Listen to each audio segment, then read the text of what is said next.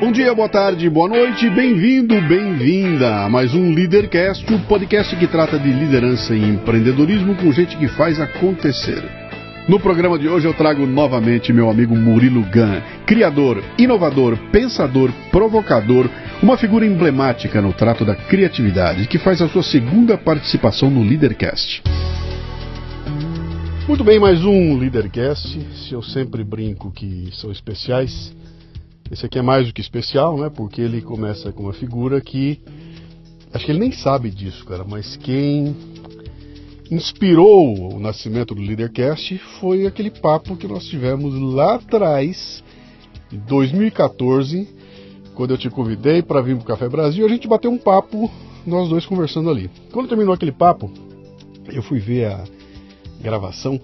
Achei que ela ficou tão boa que eu falei, cara, esse negócio tá bom demais, já, já tá maduro para virar alguma coisa diferente do que o Café Brasil.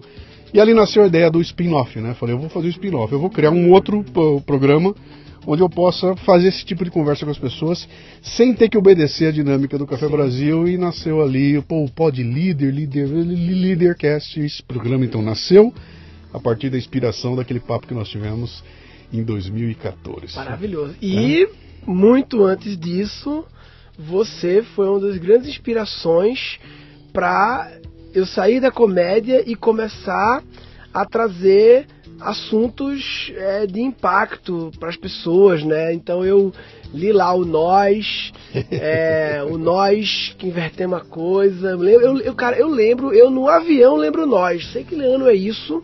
Mas eu lembro num avião, 2009. num voo longo, lembro, lendo nós. 2009. E lendo com o olhar de, cara, esse, esse cara consegue falar de coisas impactantes de um jeito leve. Não, não, é, não chega a ser engraçado, mas as coisas não têm que ser engraçadas, basta serem leves. Uhum. Leves é mais do que suficiente leves, informais, de boa. Uhum. Não tem que ser. não tem que ser assim, entendeu? vindo de um, vindo de um stand-upper. É. Isso é muito bom. Mas olha aqui. Hum. Vamos começar do jeito, do jeito que começa o Leadercast. Tá que você não começou aquela vez porque não existia isso ainda. Sim. Agora existe. Então, o programa começa com três perguntas. São as únicas perguntas que você não pode chutar. O resto, chute à vontade, mas essas três tem que ser na linha, tá? Tá bom. Seu nome, sua idade e o que, é que você faz? Murilo Dantas Correia de Araújo, vulgo Murilo Gan, quase 36 anos e eu sou professor de criatividade. Eita vida, cara, que legal. que eu conhecia muito tempo atrás. Era, bom, eu não vou entrar em detalhes aqui. Quem quiser, volte no Leadercast. Pegue o Murilo, ele está lá no, no, no ele está tanto no Café Brasil de 2014 quanto no Leadercast mais recente que eu recuperei aquela entrevista e publiquei outra vez, né?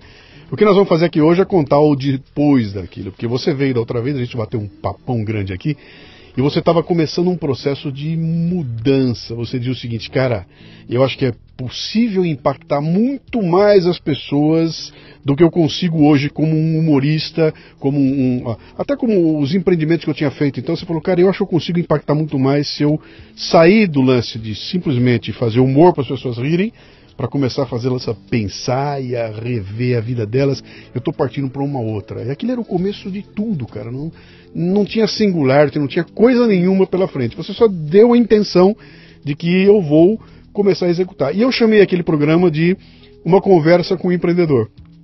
É, era para ser uma conversa com stand-upper e eu mudei e virou uma conversa com o empreendedor, que era um, um é, como, eu diria assim, era quase que um manifesto de que vou em busca de algo, né?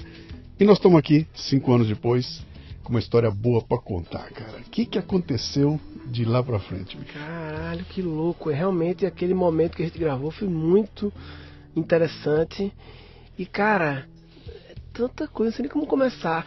Mas assim, é, é, eu tava na comédia e, repito, você foi uma grande inspiração para mim, de verdade. Você Max Gerninger, uhum. Marta Medeiros, porque eram as pessoas que eu via escrever coisas leves, uhum. mas que transformavam.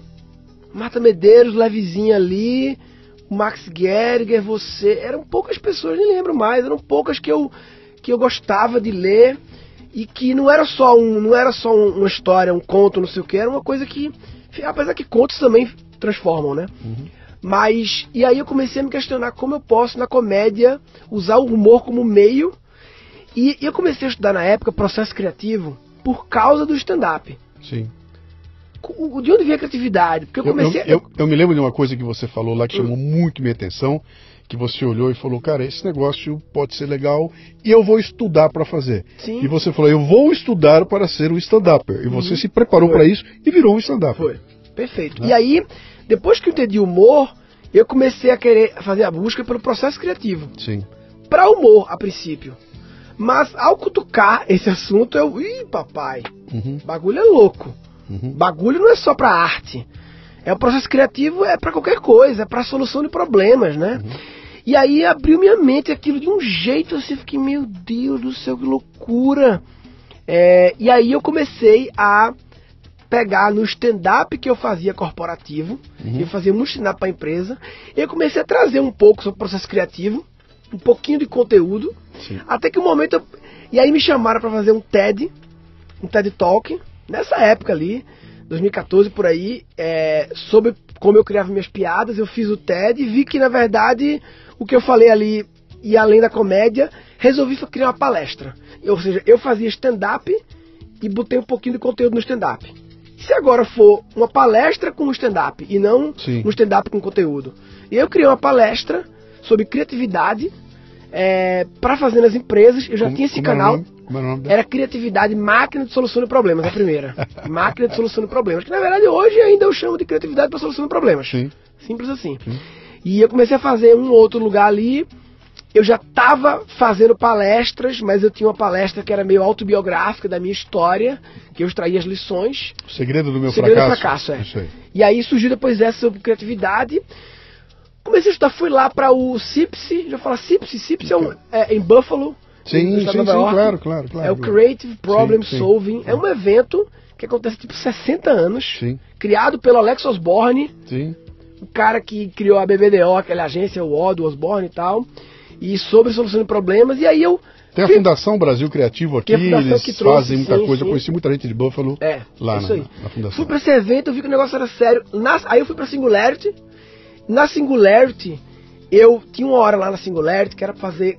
Era momento de todos os alunos, 80 alunos, fazerem uma palestra Uhum. sobre um assunto seu pros outros. Quem quisesse, se inscrevia lá, tinha várias salas e tal. E eu resolvi fazer. E aí eu fiz uma palestra que era Three Ways That Comedy Can Help You Solve Problems. Como a comédia pode te ajudar, que no fundo era como o pensamento criativo do comediante pode te ajudar. Sim. Eu fiz isso meio que na hora lá e teve uma eleição de melhor, a minha foi eleita a melhor palestra. Tinha uma votação no painel lá. E É. aí foi meio que uma validação de que, putz, até pra aquela galera. Em inglês, de gente do é, mundo inteiro. É, 35 países diferentes. Sim. Aquele pessoal, putz, impactou eles. Aí isso me deu muita. E aí quando eu voltei na Singularity, eu voltei, velho. A Singularity é uma escola que de futurismo e tal, pra quem não conhece, que funciona dentro do Parque da NASA e tal, no Vale do Silício. E a Singularity ela traz uma lavagem cerebral positiva de impacto, de fazer coisas escaláveis e tal. Quando eu voltei na Singularity, eu voltei, velho, tem que criar um negócio organizado, de alto impacto.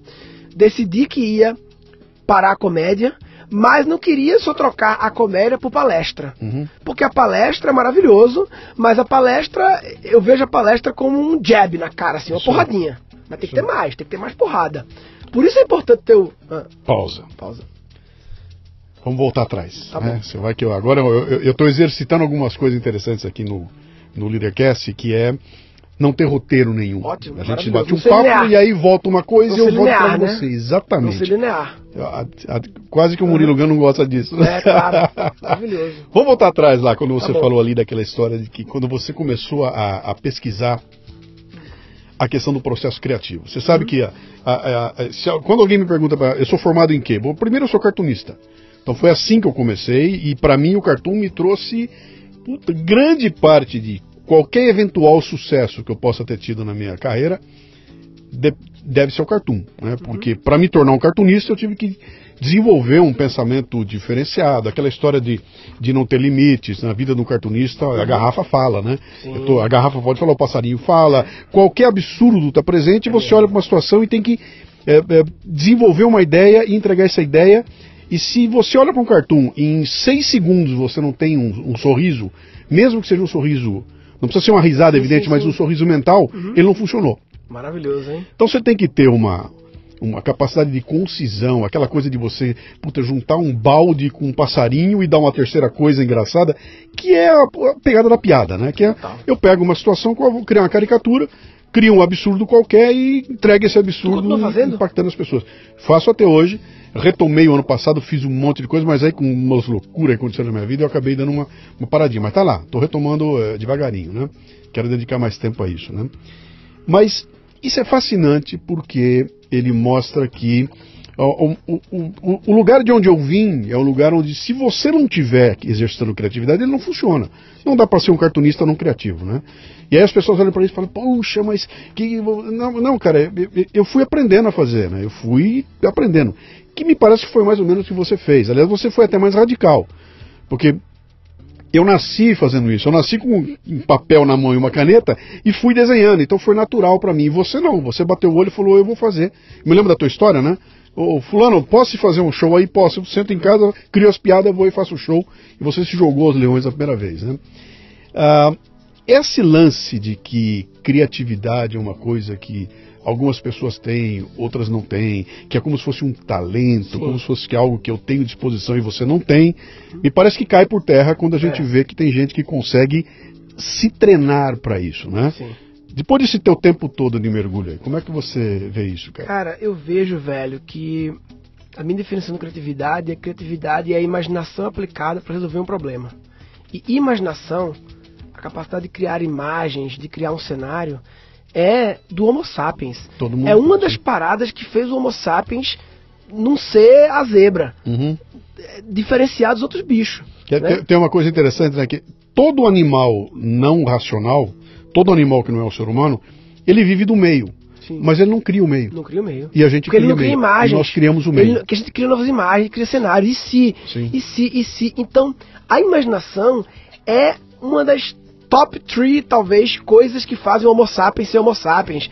Junto com a linguagem complexa, os sentimentos complexos, algumas, algumas coisas mais. A consciência, né? A autoconsciência. E, e a imaginação é, foi o que fez a gente ser a gente.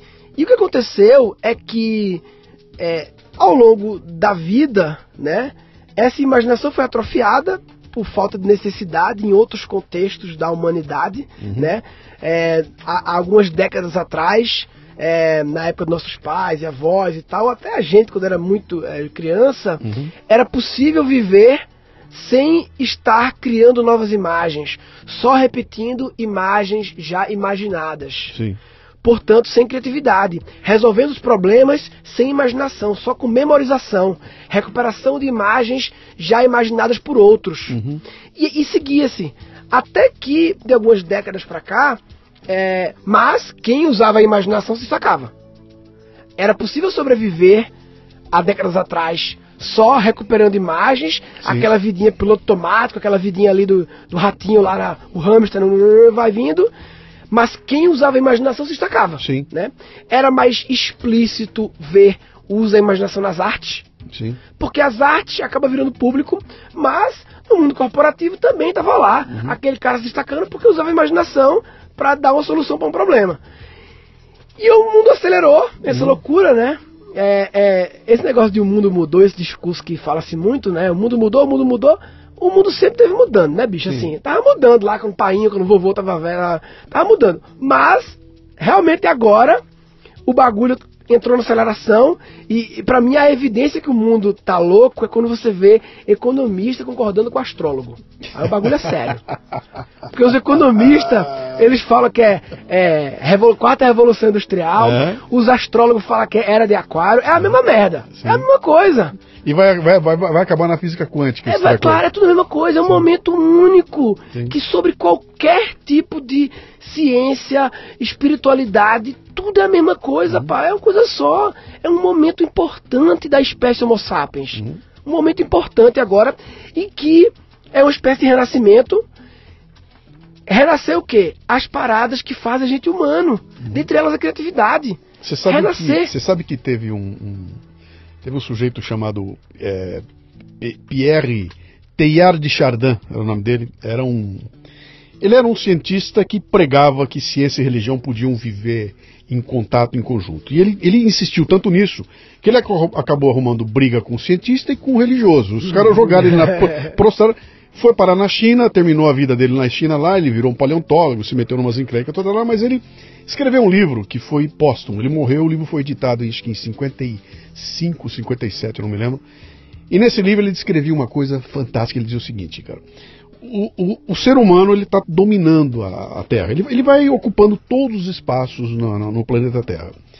Um dia, quando ele tiver dominado todos esses espaços, o planeta Terra vai ser coberto por uma, uma, uma espécie de uma película que ele chamou de noosfera. Noosfera vem do pensamento, né? Vai ser uma película mágica que vai conectar todos os pensamentos dos seres humanos em volta da Terra. Isso vai explicar algumas coisas malucas, por exemplo, um cara inventar um produto no Brasil, enquanto um chinês inventa a mesma coisa na China e os dois nunca se falaram. Uhum. E aquilo acontece ao mesmo tempo. Ele fala, então tem uma coisa girando por aí que é a conexão que eu acho que no fim vai dar nisso, cara. Que você vai falar, cara, da onde Sim. veio? Por que, que isso está acontecendo agora? Por que, que nesse momento essa cara. Por que, que o mundo está indo nessa direção sem que as pessoas se comuniquem uma com a outra, né? E ele fala isso em 1950 e pouco, não tinha internet, não tinha satélite, não tinha rede, não tinha coisa nenhuma, cara. Que eu acho que é o que nós estamos vivendo agora com um agravante. Pintou uma tal de internet Sim. que torna palpável essa conexão, é cara. Aí, é isso aí. É, então essa conexão em ondas, ela na internet ela se torna alguma coisa que eu posso ler, posso pegar e é posso ter contato, né? Cara, maravilhoso. A, a velocidade disso é um negócio. E, e cara, essa, essa nosfera, eu, eu algumas vezes é, eu, eu, eu, eu já vejo ela no sentido das, das, das tais sincronicidades Sim. que surgem na vida Sim. quando você está vibrando. Sim. Eu chamo de sintonia do amor. eu, eu, você que é um cara de rádio, né? Eu, no meu ritual da manhã, é, eu, eu tenho uma, um ritual, uma meditação que eu imagino uma rádio uhum começar o dia buscando a sintonia do amor ali. Hum, cadê a sintonia do amor? É meio que me encher de amor para começar o dia e ficar presente o dia inteiro. Sim. Pra se manter, porque vai desonizando você. Sim, sim. O que que desintoniza? Desintoniza quando você vê na Globo.com, pai, estou pra filha. Desintoniza. Uhum. Vai pra sessão do medo. Sim. Várias coisas sintonizam. Sim. Mas você, opa, volta pra sintonizar. E aí é louco porque parece que quando você busca uma sintonia, outras pessoas que estão buscando consentimento ou nossa sintonia começam a surgir. Isso, exatamente. É um pouco da nosfera. Essa eu, sintonia acho que, sim, acho que sim. é um pouco da, é, é, é, é, aquela história do carro vermelho, né, cara? É, carro vermelho. Eu quero comprar um carro vermelho e imediatamente eu começo a ver carro vermelho para todo lado, né? É isso aí. Que, que tudo a ver com a física quântica que você falou, é tudo a mesma coisa, é tudo a mesma coisa. Uhum. E aí, cara, nesse contexto todo, quer dizer, a, a, o que você acabou de dizer para mim aqui, o processo criativo que o sujeito tem que usar para realizar, para resolver um problema complexo dentro de uma empresa, Sim. é o mesmo que o Pablo Picasso usava para pintar um quadro. É, que eu faço analogia bem bem industrial, né, que apesar de ser uma coisa antiga, mas é muito é uma metáfora muito forte para as pessoas de input, processamento e output. Sim. Input referências, repertório. Sim. Tem que ter inputs, não era vendo nada. Sim. Processamento é a imaginação em si. É o ato de fazer combinatividade, como eu gosto de chamar, Sim. de você combinar os inputs. E se você tiver um repertório diversificado, uhum. até mesmo inputs raros, digamos, que é aquele input, aquela referência do livro desse cara aí, que porque é um input raro que você tem, do Pierre, do não sei o que, que amanhã você usa a imaginação e traz o input desse cara misturando com outro input, não sei o que, e aí surge um output diferente. Uma terceira coisa. Porque você sim. tinha combinações diferentes. Você sabe que isso é tão louco? Traz pro lance da linguagem, cara, da linguagem. E, e imagina o seguinte, cara. O meu input com relação à linguagem. Quando minha linguagem é pobre, quando eu tenho pouca linguagem. Eu acabei de publicar um texto aqui, acho que foi anteontem, onde eu, eu conto que o, o, o, Google tem uma ferramenta lá que você ele examina, ele escaneia para trás, no tempo 10, 20 anos atrás, textos que ele tem lá dentro, e ele te conta a, a, o volume de participação de certas palavras. Ele mostra como é que foi a palavra mais usada e menos usada. E apareceu uma queda brutal no uso de palavras relacionadas à moralidade, enquanto crescia muito palavras relacionadas ao mundo dos negócios, etc. Uhum. Então ele pega uma palavra como virtude, ela vai desaparecendo, né? Aparecendo. Quando ela desaparece, as pessoas perdem a manha de usar aquilo e não, acabam não conseguindo nem definir. Eu quero falar para você de virtude, mas eu não consigo, eu não sei a palavra, eu não consigo definir. Portanto, o meu input eu não tenho, Tem? não posso processar e eu vou ter o resultado na frente que é capenga.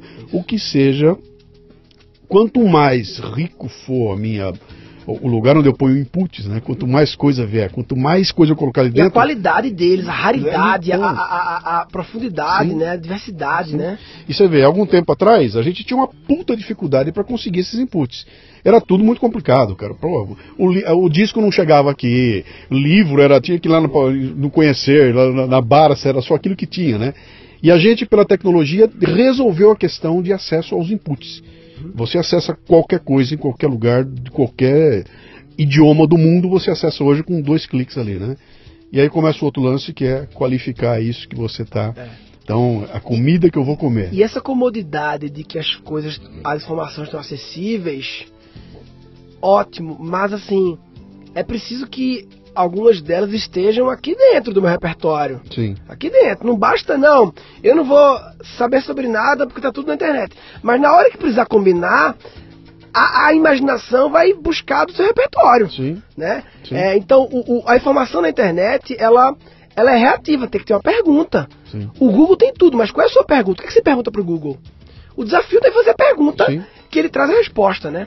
Então, é, essa questão de, seja o Picasso, seja no mundo corporativo, é, o Picasso também resolvia problemas. Um problema de, de inspirar as pessoas, um problema de. Tudo é um humorista resolve um problema do tédio das pessoas, tudo é problema. Uhum.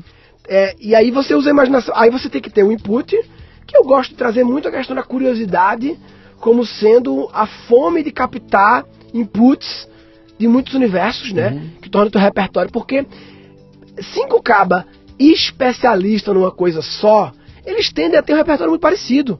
Sim. É a curiosidade.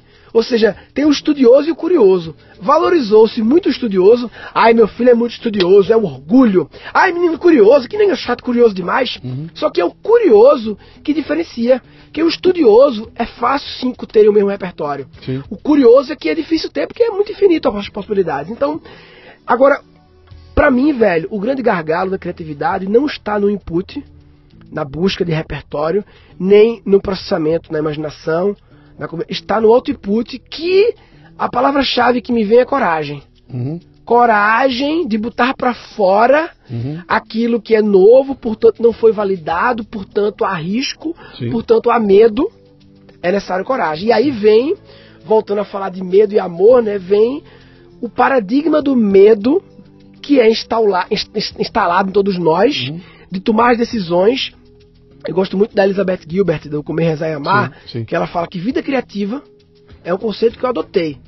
Vida criativa, mais que criatividade, vida criativa. Que não é vida artística. Vida criativa é sim, vê que lindo. Ela fala, vida criativa é uma vida em que você, mediante as escolhas, as decisões, você escolhe o caminho do amor e não o caminho do medo. Uhum. O caminho da paixão, da curiosidade, do amor, do que você quer. Ou seja, tem um caminho que te aproxima do que você quer e um caminho que te distancia do que você não quer. A gente foi muito educado a buscar esse outro caminho do medo, que é que elimina os riscos, elimina os riscos. Aí quando vê, sobrou o quê? Você virou a sobra depois que fugiu dos riscos. Uma bosta virar sobra. Uhum. Você não virou você, virou o que Ro- sobrou. Ro- Roger Scruton. Quem é esse cara? Esse é o cara um conservador de um, um dos ícones do, do conservadorismo. Ele tem uma frase que é uma delícia, acabei de publicar também, que ele diz assim: ah, procure aquilo que você ama e trabalhe para defender, em vez de buscar aquilo que você odeia e trabalhar para destruir. Claro. Entendeu? Bote tua vida, É. teu esforço, teu, teu, tua gana, teu dinheiro naquilo que você acha que vale a pena e defenda isso, né? Sim. E eu trouxe Louco. esse conceito para o meu dia a dia. Então, por exemplo, eu faço podcasts, tá? Montando podcast, né? Vem os haters. Uhum. Ah, no começo eu me incomodava, depois um dia eu olhei e falei, pera um pouquinho, nenhum desses caras é meu público. Uhum. Esse cara que entrou lá pra brigar comigo, pra dizer que não gosta da minha voz, esse cara não é meu público, cara. Eu não tenho que perder meu tempo com ele. Eu vou perder meu tempo com aqueles que estão gostando. Então, pra esses eu vou dar meu tempo. Pra esse eu vou escrever. Pra esse eu vou fazer o programa. O outro que me odeia, eu não quero nem saber dele, cara. Ele fica pra, fica pra lá, né? Gastando meu tempo com aquilo que eu amo é. e não perdendo meu tempo com aquilo que eu, claro. que, que, que eu odeio. E é louco porque essa coisa de o, o, ego, né? O ego no sentido não da vaidade, mas do ego do sentido do, do, do self que não é não é o seu eu verdadeiro, ele adora ter um inimigo comum, ele adora o lance de ter um inimigo comum, de ter uhum. uma coisa para brigar, né? Uma coisa para Então é engraçado porque tem muitas pessoas que elas vivem em função de uma causa, mas a causa delas é ser contrário à causa oposta delas. Elas estão mais pilhadas Sim, em, em, ser contra a causa que não é a delas uhum. do que de fato ir atrás da causa delas. Sim. É um pouco isso. Vai Sim. no hater, vai no, no, Não, não. Foca só em disseminar a sua causa. Sim. Né? É, então, para mim, vida criativa é isso. É uma vida em que você busca as escolhas baseadas no que você quer, sem ser dominado pelo medo. O medo tem que ter, quem não tem medo é doido, né? É perigoso, acaba claro. mas o medo sem enlouquecer. Um dia, então, se puder, você leia o meu ensaio sobre o cagaço. Você vai gostar. você vai gostar dele, que é o, o, ensinando a usar o medo a teu favor, né? Ah, maravilhoso. Você volta lá da Singularity com a cabeça meio encaminhada, né? Você já tinha uma ideia do que, que ia ser essa nova coisa que estava pela tua frente? Quer dizer, você falou, claro, não é que eu vou virar um palestrante agora, né? Uhum. Um palestrante de sei lá o que, de inovação. Não é, não é bem isso. Eu, eu, vou criar alguma coisa.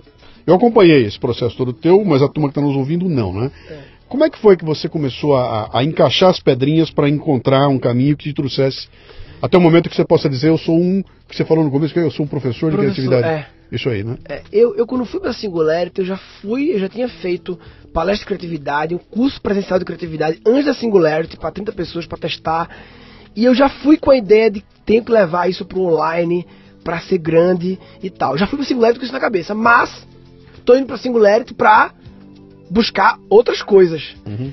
E lá é, é, louco porque eu fui pra Singularity com o pitch de educação. Minha, minha application lá é: não, meu assunto é educação, esse é meu Global Challenge que eu quero, blá blá. blá. E isso é uma história interessante. É dois, três dias antes de ir pra Singularity, eu pensei assim, cara, eu me vendi para eles como educação, que é a minha verdade. Mas vou combinar comigo mesmo que eu não vou participar de nenhum projeto de educação lá. Eu vou lá para fazer tudo menos educação. Porque educação eu faço aqui. Uhum. Eu quero ir lá para fazer uma coisa ligada à saúde, a satélite. Sim. Entrar num time e acabei fazendo um projeto de saúde lá, que é uma longa história. Mas quando eu voltei, acabou que eu voltei da Singularity com a mesma ideia de antes da Singularity, só que agora com mais confiança, vamos dizer assim. Uhum. Mais confiança de que fazia sentido, né, por ter validado com a galera lá. E aí eu voltei e falei, cara, é, vou levar isso aqui pro online e comecei a criar uma estratégia de. Gravei esse meu curso presencial que eu já tinha validado, levei para online e aí bombou. Sim. E aí foi um novo momento, velho, porque assim, na comédia eu trabalhava sozinho, né? Eu era um empreendedor, mas não era um empresário. Pausa. Pausa dramática. Quando a gente fala assim, levar para um online, né? É. O que, que, é? Ah, eu vou pegar aquele que eu já faço e pôr no online, o pessoal acha que é. Meu, é um, é um pandemônio, é levar para online um negócio é. bem feito, levar direito é. para online. É. É um negócio maluco. E eu, eu acompanhei bastante esse teu processo, a gente estava mais próximos né, uhum. na, naquela época lá. E eu me lembro que você começou a desenhar uma sua ideia da escola de criatividade, o curso, e pá, apareceu o, o, o, hard work, aquela uhum. coisa toda lá, né? E eu olhei para aquilo e falei, puta merda, como é que ele vai fazer isso sozinho? Como é que ele vai fazer para se organizar para montar um negócio? Porque, cara, isso demanda, não é só sentar e criar. Eu, por exemplo, sou uma máquina de criação, eu sento ali e fico criando coisa, mas eu não tenho uma estrutura uhum. para fazer essa coisa andar. Tanto que ela nunca uh, voou muito porque está limitada em mim aqui, né? E também não tem, não sei se eu tenho saco para virar o, o maestro dessa coisa toda lá, né? E eu me lembro que na época eu estava pensando como é que ele vai fazer, e aí um belo dia eu fui, a gente foi conversar, né? E você me apresentou o sócio que você achou, uhum. né? Encontrei um cara que veio aqui, e ali a coisa começou a andar. É, tem uma mudança fudida, cara, que é quando você sai do Lone Ranger sabe? Do cara que é autossuficiente, eu escrevo meu texto, eu subo, eu interpreto, para o cara que vai dividir responsabilidades Putz, nem fala, é com, uma, com uma coisa. E eu sei que isso é foda, cara. Como é que foi esse momento pra você? Cara, muita dor, muito sofrimento e muita aprendizagem. Esse é o resumo. Uhum. muita, esses anos pra cá, foi muitas dores de cabeça, muito. Por quê? Porque eu sou, por essência, um Lone Ranger, sou um, um criativo, não sou um gestor. Então, quando eu peguei, eu fui começar o negócio. Aí chamei o Bruno Romano, que era um comediante, Sim. que era publicitário, e eu preciso de alguém pra. Eu, eu, eu chamava eu preciso de um empreendedor pra mim, um empreendedor pra empreender Sim. esse negócio aqui. Aí eu chamei Bruno, vem aqui. O Bruno veio, a gente era muito amigo, mas nós éramos artistas, nós dois somos o mesmo perfil, né?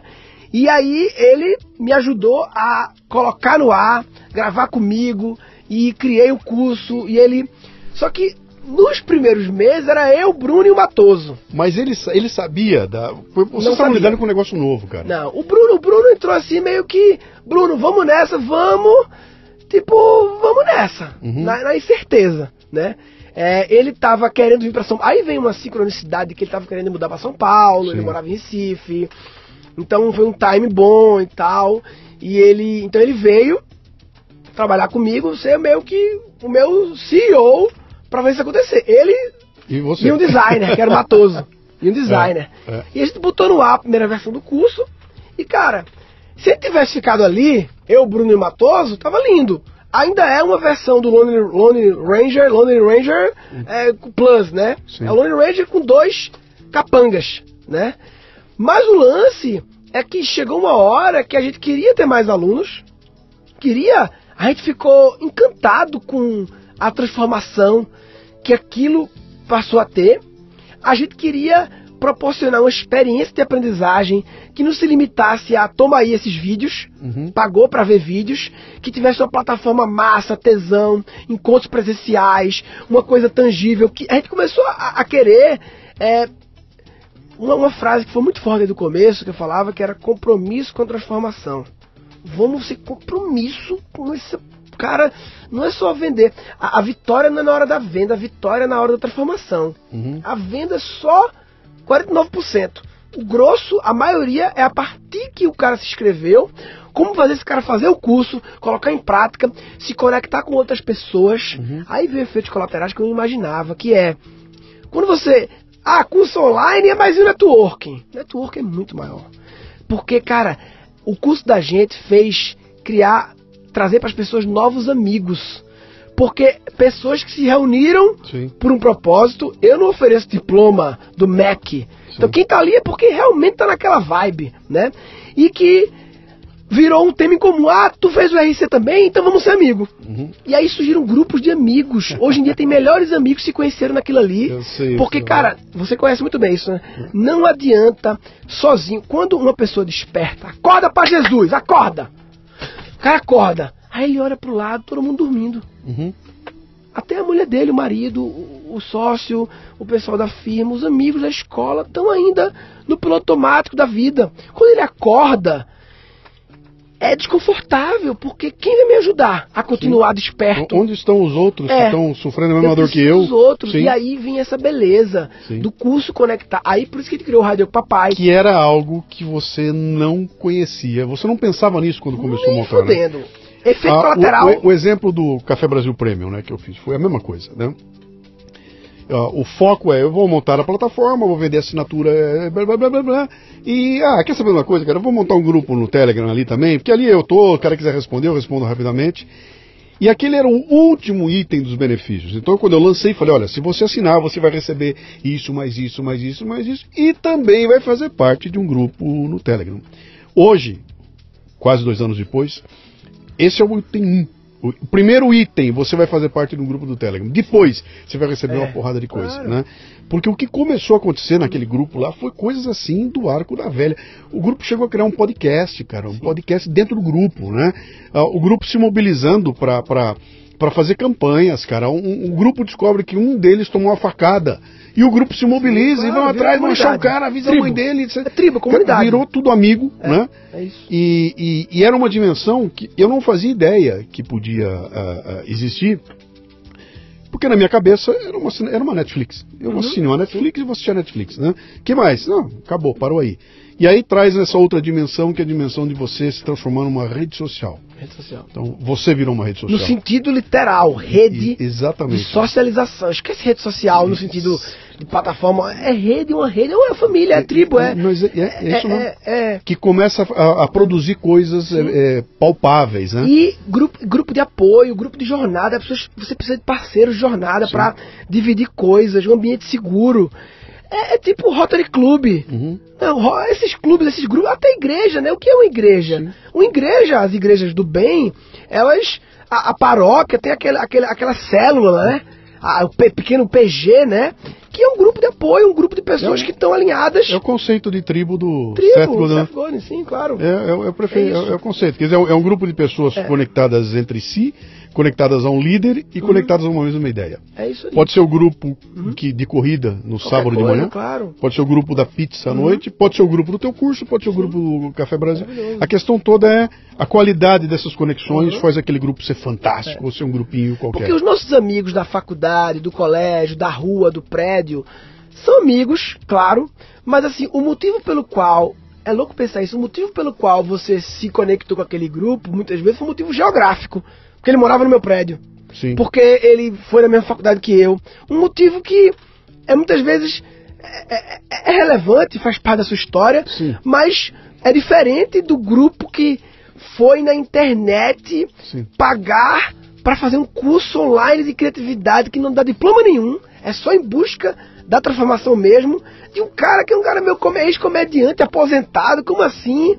Então assim, um Luciano, um cara do podcast, um cara que é um filósofo, Luciano, um cara muito louco aí, que é meio que um filósofo das palavras e um, um pensador. Então o motivo pelo qual a gente tá aqui cria um, um filtro, né? É uma afinidade Uma comum, afinidade né? Aquela afinidade específica. comum. Se eu tô Cara, curtindo você É, e é ele lindo também isso. curte, esses caras são. Ele deve ser da, da- de boa gente. Né? Até hoje, quando a gente vai vender turmas do curso de criatividade, eu ainda não falo muito sobre comunidade porque eu acho difícil vender e eu Sim. quero que seja um uau depois. Não, vai, entra pelo curso. Finge que é só sobre mim isso aí. Finge que é só pra ver coisa minha e tal. Tá bom, entra por isso, vai. Depois aqui tu vai ver que não é. Sim. Porque é difícil explicar, né? Aí eu acho lindo quando vai ter o evento aqui em São Paulo, que a turma vem, né? Que esse evento. It's not about me também, não é sobre mim, é sobre fazer esse povo, fazer um cabo de 40 anos, pegar um avião com a mochila para ir conhecer uma galera que ele não conhece, para dormir na casa do outro. Sim. O cabo de 45 anos tá dormindo na casa de um cabo a conhecer há três meses, em São Paulo, no sofá. Vê que lindo isso. Uhum. Sim, sim. E a turma tomando café, e, vai- e aí vai tomar uma depois do evento. Isso é lindo, Não, é cara. fantástico, é o fantástico. que a gente faz lá, você participou do primeiro, aquilo ali é só a armadilha do bem. Sim. É só a isca pra turma vir. E a mágica acontece no café da manhã, eles juntos ali, é no jantar, tenho- no tenho- lobby do hotel, bebendo. Acho linda essa história. Eu Cara, tenho não- feito, eu tenho feito alguns saraus, o sarau do Café Brasil, que é, que é mais ou menos essa tua ideia, só que ela é muito menorzinha, muito mais ah, espaçada, né? É um negócio muito mais simples, né? E, e o que acontece lá é isso, cara. O cara vem de Recife e, alô, na casa de quem eu posso ficar? Fica na minha, É, bom? Os caras nunca se viram. E pela primeira vez eles estão ali. E ele então chega em São Paulo coisa- e conhece outro cara de Recife. Exatamente. Dois caras de Recife se encontram em São Paulo pra voltar pra Recife e ser amigo. Exatamente. E aí jantar na casa. Aí vira amigo de verdade. Você sabe que a, a minha plataforma, hoje ela tá, ela, ela tá com o pessoal da a Net Show Me, a Net Show Me. Sei, conheço. Eles compraram a plataforma e estão fazendo agora, estão lançando uma plataforma gigante de OTT, uma coisa bem legal aí, né? Uhum. E eles vieram fazer, gravar o me- meu caso como um case deles. Eu sou um case deles para mostrar como uma plataforma de assinatura recorrente pode transformar um, um produtor de conteúdo num, num- num business, né? E eles sentaram comigo aqui, vou mostrando tudo, e, e eu falei, cara, o discurso de venda de vocês não vai conseguir botar valor nesse treco aqui da. Você tá vendo esse grupo do Telegram? Não tem como pôr valor nisso aqui. E essa é a coisa mais valiosa que vocês vão estar propondo para as pessoas, só que não tem como valorizar estar dentro desse grupo sem estar dentro dele. Então, Não tem. me dá a tua coordenadora, eu vou enfiar ela no grupo para ela experimentar o que, que acontece ali, para tentar de alguma forma é, é, passar isso, isso adiante. E o interessante é o seguinte, que esse grupo já está aí, né? Você já tinha um grupo em torno da, da- da- do- eu vou dizer, dentro do ecossistema Murilo Gun, ou ouvindo teus, comprando o teu DVD, assistindo tuas piadas, vendo tua, já esse grupo estava lá, ele só não se conectou.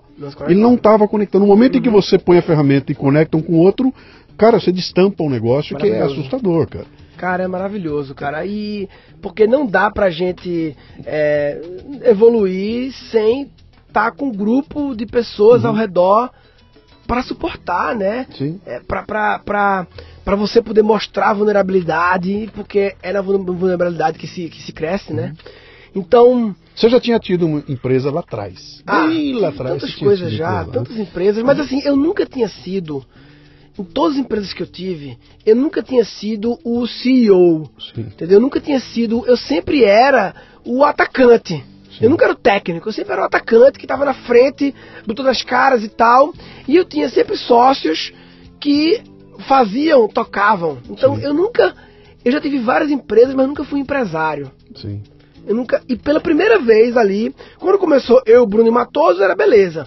Mas uma hora, quando a gente precisou, não, precisa de um time de suporte para suportar os alunos. Eu preciso de um time de marketing, de vídeo, edição de vídeo, senão para aqui, né? E, e aí eu comecei a jogar o jogo de ser empresário. Uhum.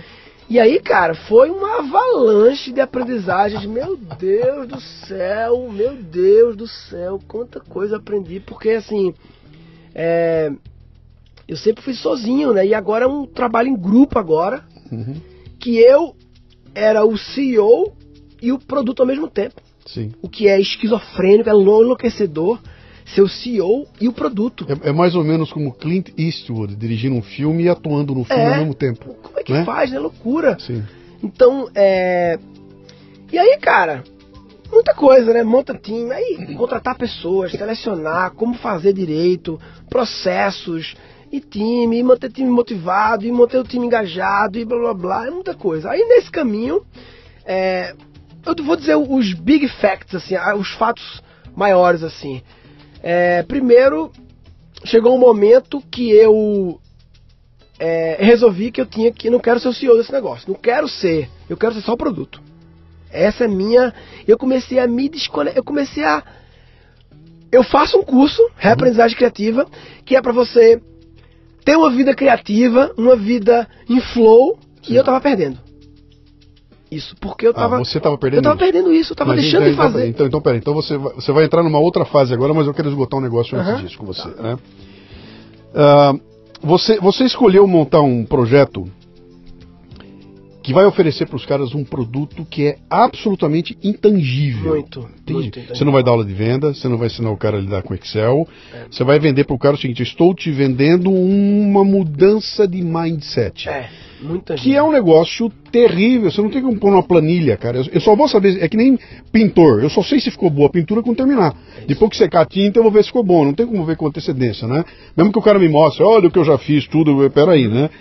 E no teu caso, você ia começar a lidar com um negócio que era absolutamente intangível, tendo como é, ponto de partida o fato de que eu sou um humorista criativo. Uhum, Eu não sou professor de porra nenhuma. sim. E agora estou aqui te oferecendo uma. a partir dessa visão do humorista, né? Como é que você trabalhou essa questão da proposta de valor para. Você foi um sucesso na largada. O dia que você largou, Sim. já largou arrebentando, né? Sim. Como é que você trabalhou a proposta de valor para isso aí? Cara, vou te falar, viu? Sinceramente, é, sem deixando, sem modéstias à parte, a minha proposta de valor, eu acho que sempre foi, vem comigo. Uhum. Sempre fui eu. Sempre foi muito assim, tipo, é, é, não tem clareza, entendeu? Até hoje não tem. Uhum. Até hoje não tem clareza. Até hoje a proposta é muito assim, eu entregar valor de graça e aí entra aqui nesse curso que tem muito mais do que você está tendo agora, sabe? Não tem uma coisa assim, porque não tem uma coisa, cara. O meu curso tem gente que continua após o curso no mesmo emprego, no mesmo trabalho, Sim. ganhando a mesma coisa, só que mais feliz. Uhum. Como é que eu vou dizer isso? Não, não é ver com ganhar dinheiro mais. Então vamos lá. Vo- Você não tendo essa proposta de valor é, muito. Eu não vou dizer que. Para mim ela é clara, tá? Ela é Qual clara, é, mas. qual é mas pra é- você a proposta de valor? Qual é Não entendi. Qual é pra você a proposta de valor minha? A tua? É. Não, mas é, é mudança de mindset, cara. Você vai mas- sair mas daqui isso é uma proposta pessoa. de valor vaga, né? Exatamente, Isso- isso, que eu tô dizendo. Ela, ela, eu conheço, eu sei o que é. ah, mas ela continua sendo vaga. Ela, ela, não, ela não explicita basicamente. Não. Vou sair daqui ah, especialista em Lotus 1, 2, 3, que era da minha época. Não, é isso, né? E você resolve implementar isso no mercado que estava, já nessa época, já estava abarrotado de nego com proposta muito Sim. mais legal que a tua, que era, Uhum. você vai ficar rico ainda rapidamente, você vai ganhar dinheiro pra cacete, É. olha minha vida, olha, eu moro em Miami, que coisa maravilhosa. Então tinha toda uma conversa Uhum. já jogada no mercado, usando o mesmo tipo de ferramenta que você estava usando, o, o mesmo tipo de processo, né, cara? Uhum. Vamos ler, com, com propostas que, cara, só faltou, só faltou prometer céu, né? Só Sim. faltava o céu ali, né? E você entra nesse ambiente, né? Eu entendo que grande parte, ou talvez, vamos lá, para mim a maior parte do teu sucesso foi o fato de você já ter trazendo com você uma, um, grupo de pessoas Sim. que já olhavam e falaram, o que o Murilo faz Foi, é interessante, cara. O que esse, o que esse cara mexe tem coisas legais. Aí acho que dá para acreditar nele e, e seguir adiante. E aí eu tenho a surpresa de fazer o teu curso e descobrir que, porra, É. não fazia ideia aqui. E daí você vai crescendo na credibilidade, né? Mas você olhou para esse ambiente, quando você olhou nesse ambiente cheio de gente prometendo o céu, isso te preocupou, isso te desafiou, isso te estimulou? Co- Como é que você viu isso, cara? Cara, Ou foda-se, né? ou foda-se. É porque é engraçado, porque eu vi quantas pessoas eu vi nessa minha jornada que já tinham uma carreira como palestrante, como escritor, como qualquer outra coisa, que estavam querendo entrar no mundo online, de curso online, mas que procrastinaram, e se brincar, até hoje não entraram, perderam o time porque foram dominados pelo medo Uhum. o medo de serem de serem comparados com o Ciclano Beltrano que tá fazendo um negócio é, é, escroto na internet. Ou seja, foram dominados pelo medo. O medo deixou eles, impediu eles de impactarem mais pessoas, de fazer o que eles queriam. E cara, eu, talvez desde muito criança, né, sempre tive essa coisa de eu sou movido pelo que eu quero. Sem muita. Então, assim, eu entrei nesse jogo, assim, zero. O único pensamento é: eu descobri algo foda. Criatividade. Uhum. O povo não está sabendo da- o poder da criatividade como ferramenta para solucionar problemas para qualquer ser humano. Estão achando existe um, um problema coletivo, um mito coletivo que criatividade é coisa. São três mitos que eu percebi. É coisa para artista, Sim. é coisa dom, pessoas especiais e requer uma criação original do zero. Uhum. Falei, não, não, não. Não é para artista, é para solução de problemas. Não é dom de ninguém, é dom do Homo sapiens. E terceiro, não tem que criar nada do zero, que tudo, nada vem do nada, tudo de alguma coisa. O que tira muito peso. Eu preciso falar isso para as pessoas. Uhum. Acabou. Não tem, não tem, não tem nada a me vai impedir. E, e acho que outra coisa, e, e- e confio muito no meu taco. É, confio, sim, confio. Aí, um ciclo, no desde criança, Sim. um ciclo de várias coisas que eu sempre fui, que eu sempre fui fazendo e. e alguns dando certo, outros dando errado, mas sempre me jogando, né? Muito bem, você está no Leadercast, que é um podcast focado em liderança e empreendedorismo que proporciona conversas nutritivas com gente que está aí para provocar mudanças.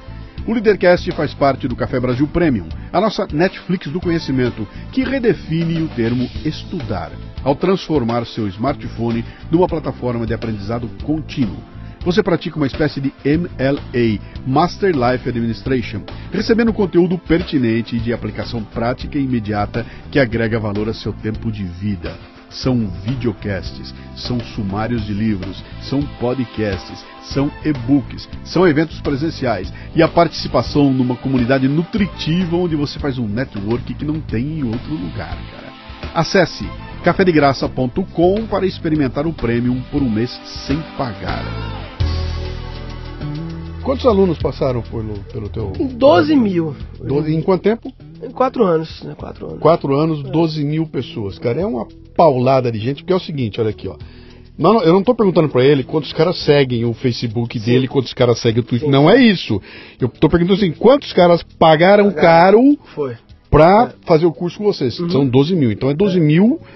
É. Cara, é, é sério isso. É Sim. sério, é sério isso. E, e é engraçado porque é, a gente, eu, eu sempre tenho essa coisa de é, esses que pagam, eles pagam para ter acesso à plataforma, à comunidade, ao conhecimento em si e tudo, mas eles estão trazendo o oxigênio capital necessário para eu poder fazer um monte de coisa gratuita foda. Isso, sim. Porque, cara, a gente faz um documentário Habilidade do Futuro, que filhos, os documentários que a gente faz, que, pô, tô fazendo câmera de cinema, alugando os espaços incríveis, uma equipe de roteiristas, um monte de coisa, tudo de graça. Sim. Mas não é de graça. Tem, tem custo. Sim. E esse custo está sendo pago pelas pessoas que fazem o curso. É o que eu, é o que eu, eu falei bastante quando eu estava começando a transição para esse modelo da, do Café Brasil Prêmio, né? eu dizia o seguinte, vo- vocês que estão entrando no projeto, vocês têm que torcer para eu ficar muito rico. Sim. Entendeu? Torçam para eu ganhar dinheiro para comprar uma Ferrari. Porque uma parte substancial disso vai voltar para vocês com coisas que eu não posso Sempre. fazer hoje, cara. Eu não tenho, Sempre. eu não tenho condições de fazer uma pesquisa como eu gostaria de fazer. Com o recurso que vem, Claro. vou- e vai voltar para É. para você. Quer dizer, tem que ter uma relação de confiança. E, e eu até estava discutindo com os caras, o cara falou, ah, porque, pô, eu falo, cara, eu não estou discutindo se, se é 30 reais, 40 reais, 50, 60 reais. Cara, essa discussão eu não tenho o menor interesse nela. É, eu não quero discutir se, se eu baixar para 25 reais vai vir mais gente, se eu deixar com 35 vai vir menos. Não! Essa discussão não me interessa. A discussão que me interessa é o seguinte, cara, esse negócio é tão valioso, tem tanto poder para me ajudar, que eu vou pagar o que esse cara pedir para sair. Né? É isso aí. É, e a gente começa a discutir essa coisa do valor que eu falei lá atrás que era intangível Uhum. e que de repente, cara, quanto valeu. Eu até tenho um lance interessante que eu uso numa, numa palestra. Eu não me lembro se eu usei até num videocast, será que eu vou usar aqui agora, que é, é muito legal. Que é o exemplo que eu uso quando eu faço essa coisa do valor, né? Eu conto uma história de eu, eu, eu lá na França, vou lá no Louvre, né? E entro no Louvre e eu sou fascinado pelos lances do Egito, etc. Então eu desço numa sala para ver a parte do Egito e chego numa salinha pequenininha onde tem um escriba, que é uma estátua desse tamanho, minúscula, de um sujeito sentado. É um escriba, né? Uma estátua feita há 5 mil anos atrás, dentro de uma cúpula de vidro. E eu tinha visto aquilo de montão, já tinha visto aquela foto e tudo. E aí eu cheguei na frente da estátua, já arrepiei, já estou arrepiado. Quando eu olho aquela estátua e olho no olho do escriba, ele está olhando para você, eu entrei no olho daquele cara e fiquei, eu viajei ali, bicho, de imaginar que um cara cinco mil anos atrás fez aquela estátua, cara. Ele pintou os detalhes, eu tava vendo, olha aqui, olha o arrepio. Eu tava vendo aqui, eu viajei naquela estátua lá, e aí que eu saio de lá e falo, cara, quanto valeu essa experiência que eu acabo de ter aqui, com esse escriba? Valeu os 18 euros que eu paguei para entrar aqui? Esse é o valor disso? Eu falei, cara, não, não há dinheiro no mundo capaz de pagar. E eu pagaria 150 euros para poder viver isso aí outra vez, né? Então, a, a discussão do valor é nesse, é nesse âmbito. E não é todo mundo que consegue eh, extrapolar para isso, sabe? Você tem que, você tem que buscar aquele algo mais, sabe? Eu, eu quero algo mais, e esse algo mais significa que eu vou ter que investir. E alguém vai olhar investindo e falar, você é louco, onde já se viu gastar esse dinheiro todo? Eu falo, cara, eu vou ter um benefício lá na frente que eu não vou conseguir te mostrar. Não, não, não é uma roupa, não é, a cami não, não é um rótulo que eu comprei, é a tal da mudança do mindset que não há dinheiro que pague, porque ela vai estar vai tá comigo por resto da vida, cara. Sim. Ela vai fazer com que eu mude as E é coisas. louco porque a gente nem promete, a gente nem fala, não, você vai, a sua carreira vai. Não, não, pode ser que a sua carreira continue igual, Sim. Mas você vai ficar mais feliz, você vai mudar a forma como você percebe aquilo, Uhum. entendeu? Então, depois surgiu o Cri Cri, o Criando Crianças Criativas, que já tem uma percepção de valor um pouco mais, um pouco mais clara. Tangível. É, apesar tangível. que você pô, educar meus filhos é um negócio muito vago ainda. Mas pelo menos assim, o representante criativa pode ser pra tudo. Ali, pelo menos, é, é quase que criatividade aplicada à educação de filhos. Uhum. Né? Então, é, mais que o Cri-Cri. E aí, cara, é, é- engraçado porque quando surgiu o Cri-Cri, quando eu comecei, você falou do medo, né? De. Existia um, uma. Ao meu redor, algumas pessoas falando assim: Cara, tu vai entrar nessa educação de crianças. Isso é um vespeiro. Olha o tamanho da É educação de crianças. Olha a responsabilidade. Cara, tu não é pedagogo, tu não é tu vai falar. A minha filha, quando eu comecei com o Cri acho que ela tinha seis meses, sei lá. E na verdade eu já falava do Cri antes dela nascer. Quando... Então assim, veio o medo batendo na minha porta. Sim. Mas aí novamente, ó, clareza. Por que eu tô fazendo isso, cara? Isso, não- isso não surgiu. Aí é o lance do. do não foi um, não é um oportunismo. Brotou organicamente de o meu aluno de aprendizagem criativa me falou que e eu entrei aqui pela minha carreira e tal, não sei o quê, mas ao perceber o quanto ao longo da minha educação a minha criatividade, a minha curiosidade, a minha imaginação, minha coragem foi bloqueada. Eu já tô agora educando meus filhos diferente, Uhum. sem eu falar a palavra filhos no curso. Aí eu falei, cara, é isso. Presta-se para aquilo. Acabou, também. é, é- é o próximo passo natural. Uhum. Quando eu acredito, velho, quando você faz as coisas com verdade, com autenticidade, o próximo passo fica claro. Uhum. Próximo passo ele brota. Você está tocando numa esfera moral que para mim é caríssima, cara. E aqui eu vou te lançar uma, uma. Não é nem provocação, não é mais uma reflexão, né? Que é a seguinte. é, tem uma porrada de gente vendendo curso de todo tipo aí, prometendo os mundos e fundos, né? E eu falo, cara, legal, a máquina é fantástica, o processo é fantástico. Eu fui lá, eu, eu, eu, assinei RD Station, eu usei o processo. Mas, cara, a máquina é brilhante, né? Ah, tem umas pegadas nela que eu, que eu questiono, eu não gosto muito, a pessoa, a parte de gatilho mental, eu não gosto de usar, não, porque isso. Eu tenho um problema com isso, tá? Sim. Mas ah, ah, existe uma coisa que moralmente me pega, que eu vou, eu vou tentar explicar para você com um exemplo, tá? Eu vou dar para você, vou te vender um curso para você ficar rico explodindo de vender o teu produto, né? E ao vender para você, eu descubro que você fabrica empada. E eu sei que com empada não vai dar certo, cara. Porque eu tô te oferecendo um negócio que não dá para mandar uma empada pelo correio, caralho. Não tem como fazer assim, né? Não, não, não funciona. Então, mesmo vendo que com empada não vai dar certo, eu te vendo o curso igual por 3 mil, 4 mil, 5 mil, sei lá o que for. eh, mantenha a promessa e você que se vire porque comprou, etc e tal. É um questionamento moral, tá? Que me incomoda em algumas coisas que eu vi por aí, né? Mas aí, rapidinho. Aí você faz empada. Sim, Aí empada não dá pra mandar pelos correios. sim. Mas você pode ensinar a fazer empada. Sim, mas então, você, você, fez um. surge- Não, então, eu cheguei para você com toda a minha limitação Uhum. para tentar aplicar a tua fórmula para vender empada, e você está dizendo para mim o seguinte: esquece disso aqui que teu negócio é outro. Não foi para isso que eu comprei teu curso. Uhum. Eu não comprei o curso para mudar o que eu faço hoje e montar uma outra coisa, Uhum. virar professor de empada. Porque aí eu passei a fazer a, a venda do digital, né? Sim. Que é o melhor dos mundos, né? Uhum. Eh, eu continuo com o meu negócio da, da empada lá, né? Então, eh, essa coisa de você, eu vou te vender um negócio e eu olho pra você e falo, cara, não, esse carro não é pra você. Esse carro não vai servir você porque ele é muito baixinho, cara. Você já tá velhinho, você, você tem que ter um carro mais alto. Não gaste dinheiro. Eu tenho um carro mais barato pra você que vai servir melhor, entendeu? Que, é, que é, é, é o meu compromisso moral com você que é meu cliente. Eu não vou deixar você gastar mais do que você deveria. Sim. Eu não vou deixar você comprar um negócio que eu sei que não vai funcionar pra você. Eu vou chegar a você e falar assim, cara, você não tá pronto pra isso. Não, esqueça. Compre daqui a pouco, mas faça antes esse outro negócio aqui pra se preparar, né? E eu não tenho visto isso. Eu, eu vejo uma porrada de gente vendendo, foda-se. É, mas lembrando que existe. Aí tem um fenômeno que é interessante, que é. que a gente sempre olha para esse lado. Ah, mas isso aqui talvez não seja moral. Mas tem uma característica desse jogo que todo mundo, que é o mercado todo faz, que ela, pra mim, ela tem um efeito ético lindo, que é peça reembolso a hora que você quiser. Uhum. A hora que você quiser não. 30 dias para pedir reembolso. E poucos pedem. Sim. Por quê? Porque, cara, é, vou falar explicitamente sobre o Fórmula Lançamento, que é o curso mais famoso desse mercado de marketing digital e tal. Fórmula Lançamento, pra mim, não é um curso lanç- vender coisas digitais. Sim. Pra mim é um curso de marketing digital. Sim. Pra qualquer coisa. Se você tem o negócio da empada e não quer ensinar empada online, você, com o Lançamento, aprendendo sobre alguns gatilhos, e, e o- os gatilhos de persuasão, eles sempre existiram. Uhum. O lance é como eles pegaram os gatilhos que sempre existiram e disseram, é assim no mundo digital que você usa eles. Então, por exemplo, o gatilho de reciprocidade. Quando eu dou algo de graça, as pessoas querem retribuir.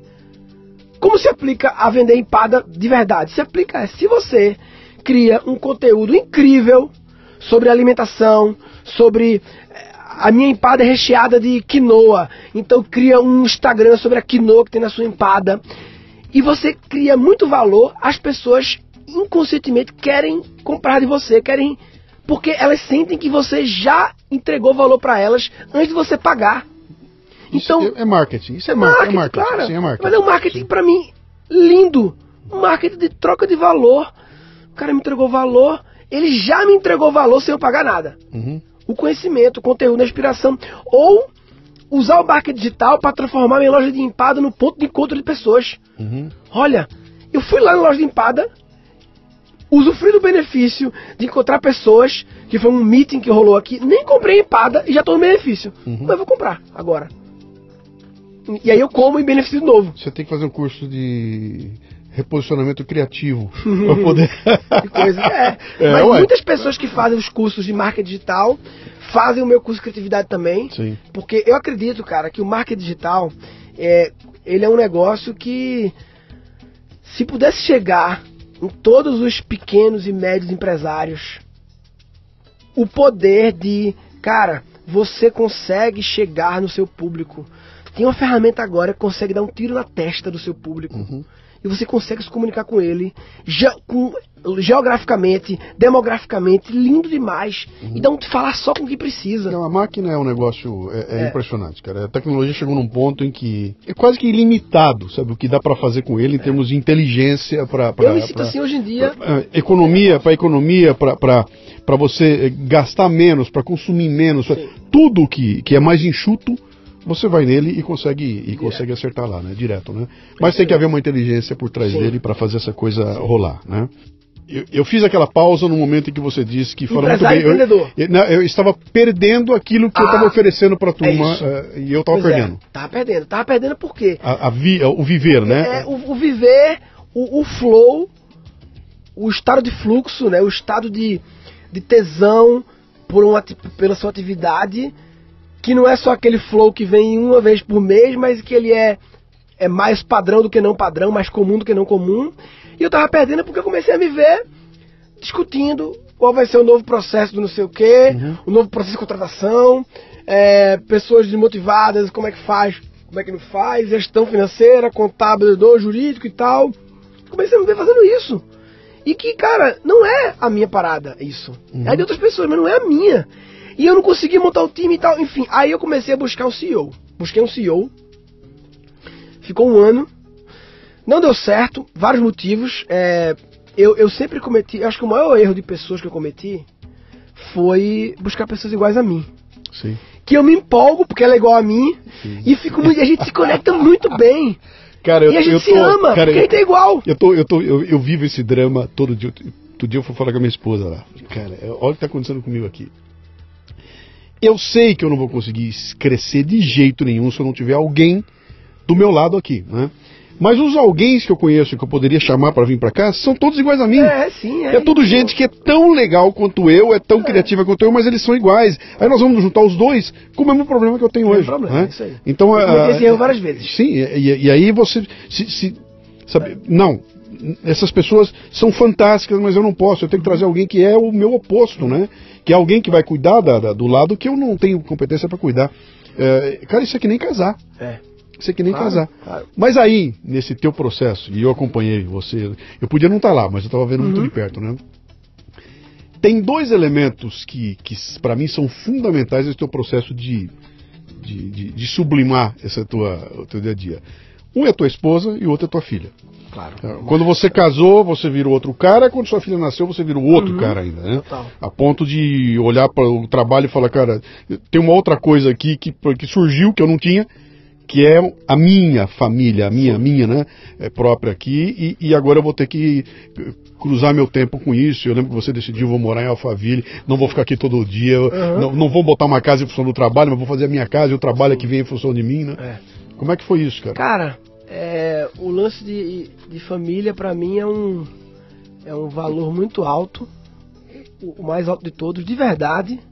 Porque parece que falar que, que família o valor é alto é, é- é chique, né? É, é, é bonito, né? E, tal. E, e, na verdade, tudo bem se não for pra você Uhum. o valor família não for alto. Não adianta querer fakear, né? enganar quem, né?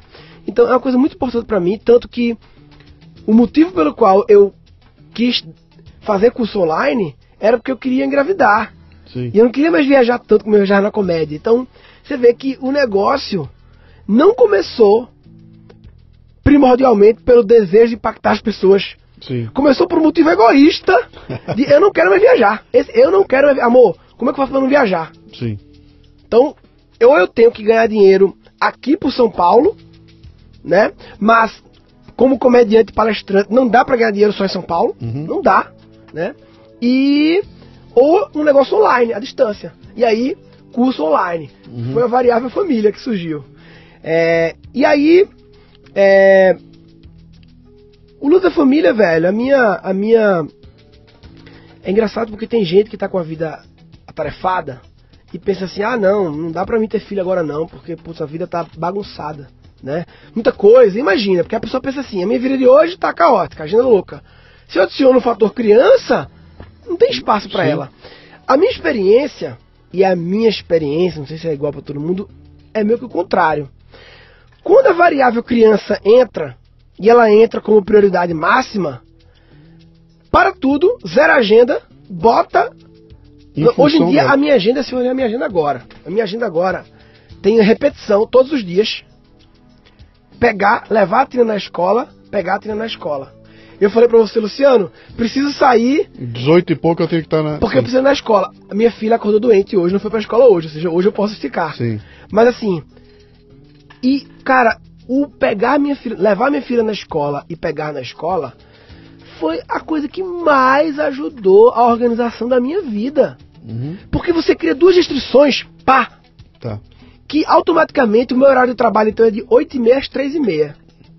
E aí, porque às 4h15 eu tenho que pegar ela, Uhum. é integral, e aí eu fico um pouco com ela, e depois que ela dorme, eu tenho um, um terceiro expedientezinho, se eu quiser, de 9h30 às 11h30, novamente, normalmente mais introspectivo, eu sozinho ali em casa e tal, não sei o quê.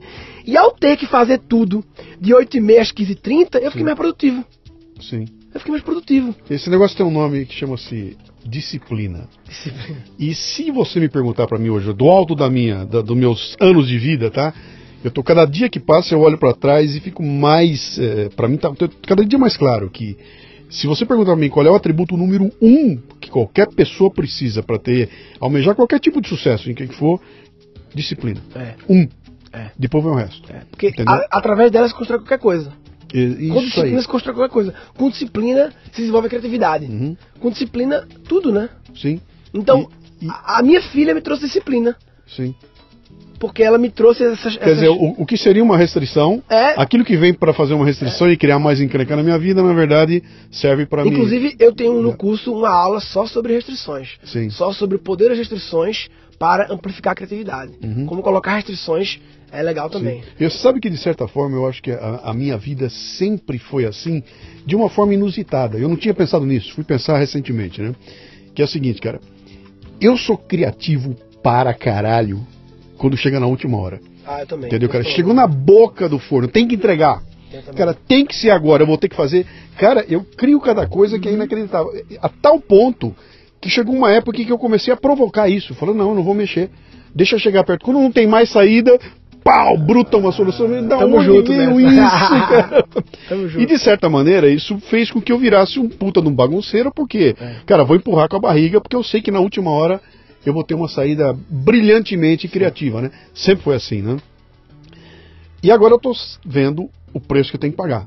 É. Entendeu? Porque isso tem um custo, Tem cara. custo, isso isso custo, custa. Custa, custa saúde, custa, energia, custa uma porrada de coisa. Especialmente quando tem mais gente que você Sim. no barco, né? É, e as pessoas, é- quando não têm essa coisa, elas ficam desesperadas. É um sofrimento Sim. quando elas não têm essa confiança Sim. que na última hora vem e tá ao seu redor. Ou seja, gera um sofrimento das pessoas gigantes. Sim, sim. E, e aí o, o que, que eu imagino aqui? Fala, bom, então se eu voltasse atrás na minha vida, eu faria diferente? Eu acho que não, cara. Eu acho que não.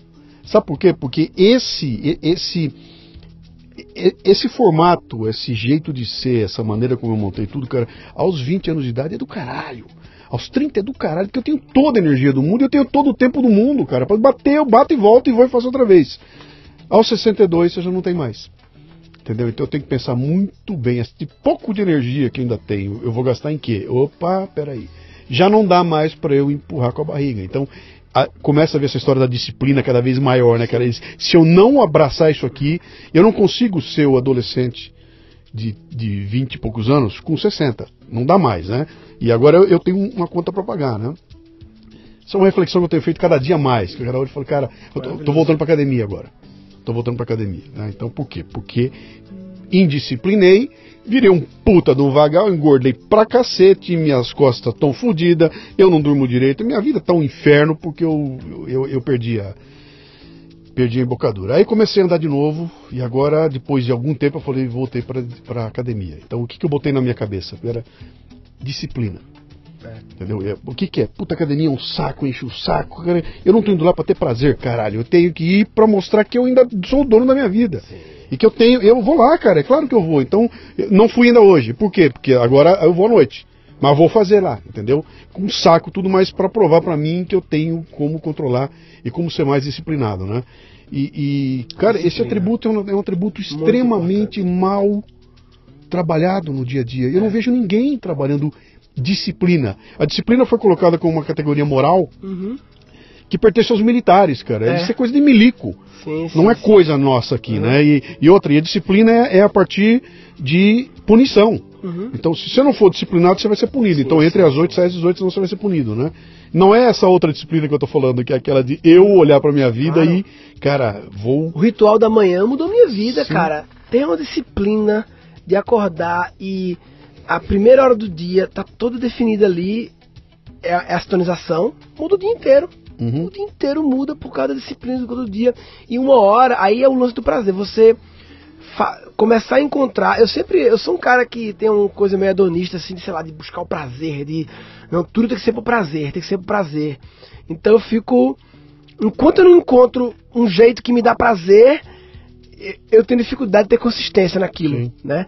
Então eu passei quatro anos, minha mulher chegou pra mim é, um dia desse falou, amor, impressionante a sua persistência em encontrar uma boa disciplina pra amanhã, um bom ritual da manhã. que Eu já te vi fazer tanta coisa diferente, você não desiste e agora você encontrou. Uhum.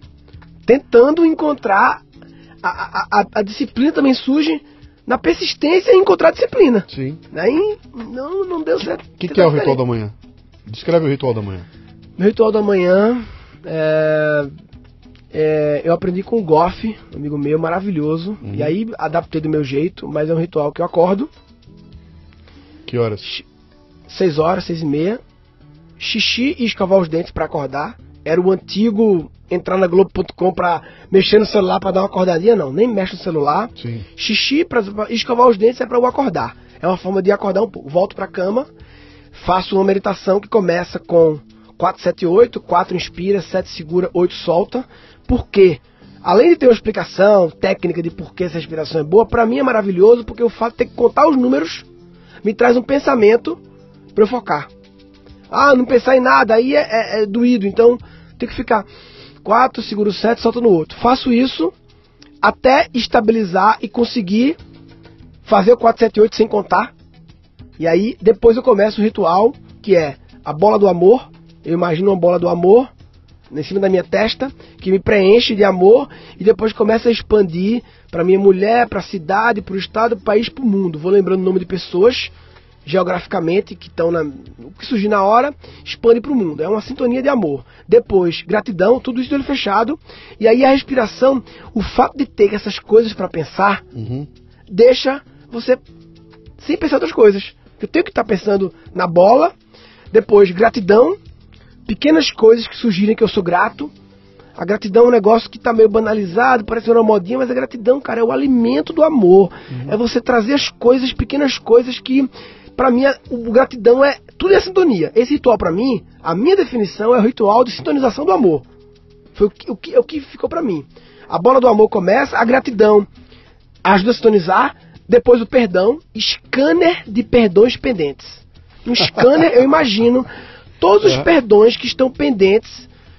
Aí de vez em quando vem um do passado assim, opa! E meio que só em trazer ele pra superfície e dar luz pra ele, parece que o câncer já diminui assim. Então toda hora eu vejo, sinto que perdão tá maior e tento jogar luz nele pra ele murchar. Quimioterapia do perdão. Então, a gratidão aproxima da sintonia do amor e o perdão elimina o que tá é, atrasando, os atritos para a sintonia do amor. Aí depois intenção, longo prazo, o que eu quero fazer de longo prazo? Aí vem o despertar vidas criativas, é a frase despertar vidas criativas, né? é radical desperdício de potência humana, é radical sofrimento através do despertar vidas criativas. Essa é a bandeira, minha bandeira. Tem muitas pessoas querendo fazer a mesma coisa. Cada um com a sua bandeira. Minha bandeira é essa, despertar vidas criativas. Eu tô no mesmo jogo seu. Eu tô no mesmo E a gente tá no mesmo jogo do Dalai Lama, a gente tá no mesmo jogo. Jesus Cristo no mesmo jogo. É o mesmo jogo. Cada um do seu jeito. E cada um explicita isso de uma Manifesta forma. de um jeito, eu, claro. eu, eu, Mas é eu, eu comecei isso lá atrás falando de uma tal de despocotização. E a mesma coisa, né? tudo a mesma coisa. Que no fim é a mesma coisa. a mesma coisa. Intenção de longo prazo, 3, 4 anos, e depois, para finalizar, intenção de curto prazo, hoje. Aí aí jogar a intenção de como o dia de hoje vai colaborar para essa minha intenção de longo prazo e manter a sintonia do amor o dia todo. Lembrar que eu sou amor e tem que estar cheio de amor para poder transbordar para outras pessoas. Quanto tempo, quanto tempo se passou nesse? 13 minutos, que é o tempo 13? da música do Devakan, que é um músico, uma música que eu escolhi. Tem 13 minutos a música. Só que hoje, por exemplo, foi meia hora hoje. Hoje em dia me dá. você sabia que você ia gravar com o Luciano? É. Então você fez uma Né? preparação especial. Cara, mas é porque hoje em dia, cara, se eu tiver tranquilo de tempo, assim, eu acho que eu ficaria uma hora Uhum. ali. E chega uma hora depois disso tudo, depois de 13 minutos, com esse monte de pensamento, eu acho que depois de tudo isso é que eu. Chega uma hora que eu. não tô pensando em nada, realmente. Eu tô só pensando em being. Vem a palavra being, né? Ser. Sim, Being. Eu estou sendo só. sim. Aí é a presença linda, maravilhosa. Aí é, cara, uma coisa que todo mundo tem que buscar. Todo mundo tem que buscar. Maravilhoso, lindo. Eu tô muito pilhado no Eckhart Tolle. O Eckhart Tolle, puta que Que, pariu. que, o poder, que é? Que que é? o poder do agora. Ah, o poder do O agora. cara do tá? poder do agora. Sim, mas sim, o melhor sim. livro é o New Earth, Novo Mundo. É? Maravilhoso. É, é assim, virou pra mim, é um livro que, cara, todo dia é, é tipo uma bíblia, assim, no sentido de que dá pra ler pra sempre, porque Sim. duas páginas, eu desisti de sublinhar o livro, que dá pra sublinhar tudo. Cara, palavra é foda, cara, frase é foda, então... Enfim, e aí, Repete o nome do livro. Um Novo Mundo, New Earth, Eckhart Tolle, Tá. que é o mesmo cara do Poder do Agora, que é um best-seller há muito tempo Sim, aí. sim. Depois que acaba a Intenção, Intenção, então, 478, Bola do Amor, Gratidão, Perdão, Intenção de longo prazo, Intenção de curto prazo, a- fica o tempo que quiser, se quiser ficar lá. Tempo- a música já acabou, mas eu fico lá muitas vezes. E quando abrir os olhos, diário. Eu abro o diário do dia.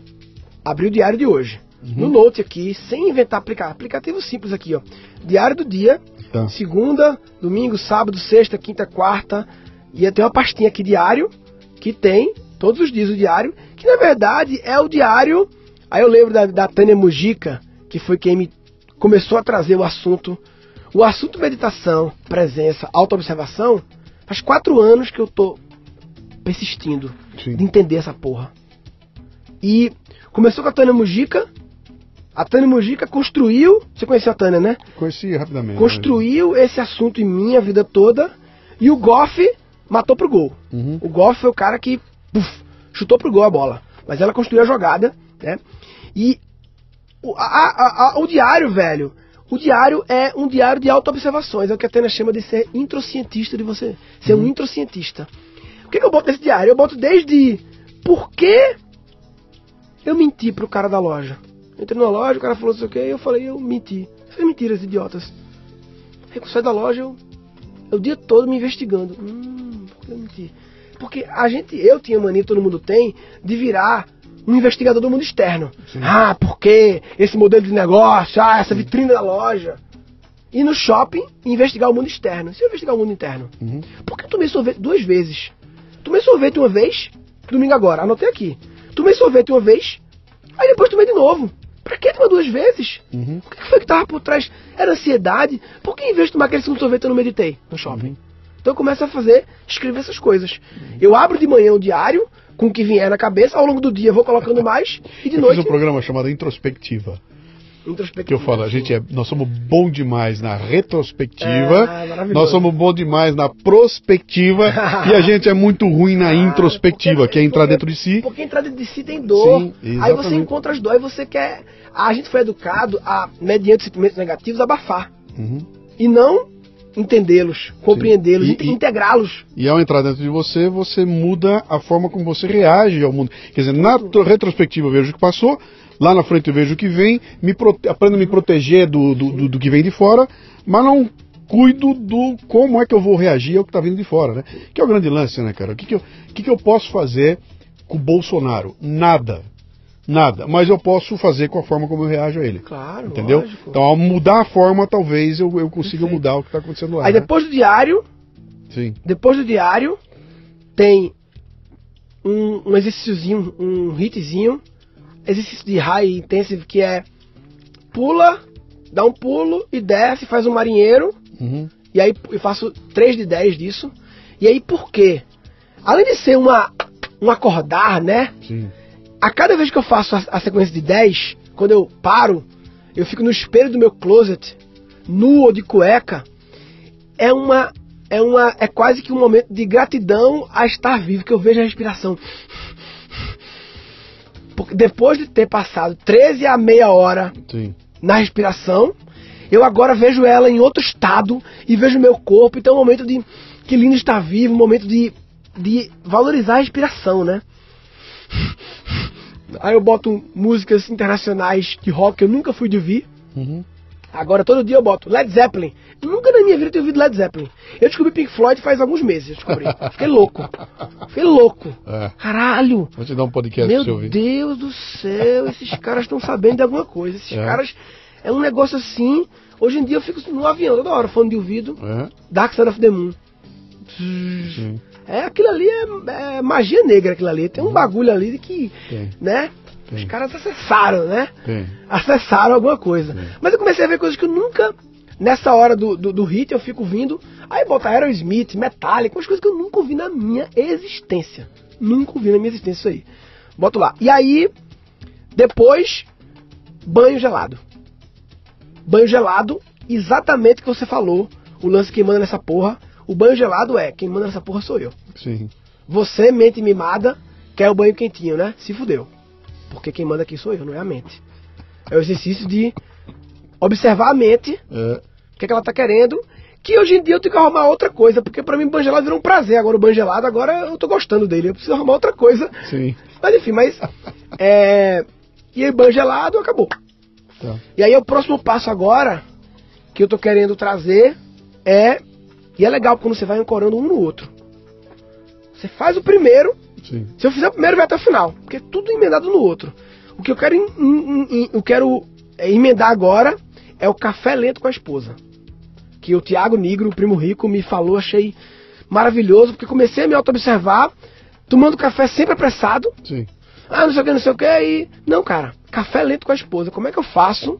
Que horas eu tenho que acordar pra poder ter um café lento? Um café em paz. Não é infinito, claro.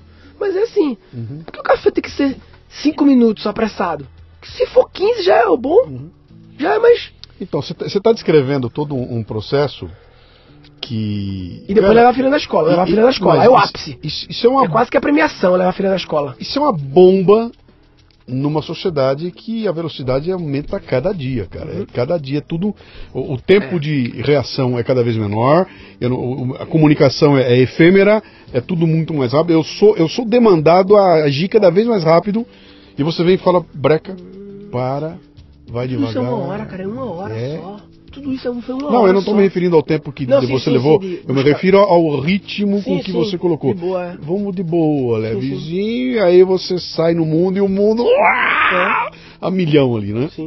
Uhum. É, cara, e na verdade, assim, o mundo tá a milhão, mas assim como você falou, né?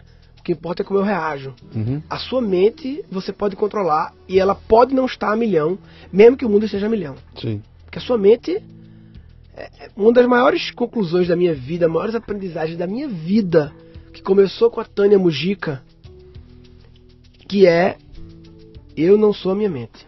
Sim. Isso é foda. Isso muda tudo. Eu não sou a minha mente. Eu posso observar meus pensamentos. Se eu observo, eu sou outra pessoa. Estou acima da minha mente. Uhum. Então, a gente vive numa sociedade totalmente dominada e identificada com a mente. Uhum. O eu, eu sou a minha mente. Não. Sim. Você pode olhar os pensamentos e dizer: Hum, esse pensamento tá legal. Vamos trocar esse pensamento aqui? Vamos. Esse pensamento, arrependimento, essa culpa, hum, esse pensamento aqui tá me remoendo aqui, eu não tô gostando não desse pensamento. Pensamento, por favor, vamos. Vamos isso aqui? Né? que é o, o velho ressignificar crenças. Sim.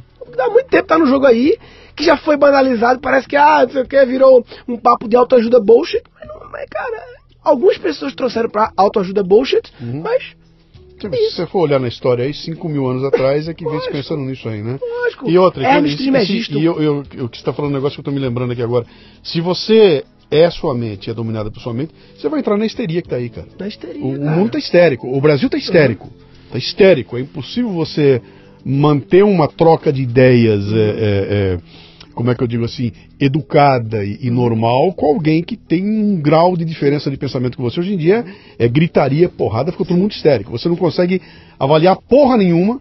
Porque já vão pro preto ou branco, né? Ou é ruim, ou mal, é da minha tribo, não é da minha tribo, já sai na porrada e a gente perdeu a, a- a oportunidade de, de avaliação. Eu estava até agora há pouco fazendo um. trabalhando no material onde eu eu estava escrevendo um texto em cima de um trabalho feito por um cara que é considerado aí um, um- como é que eu vou dizer você?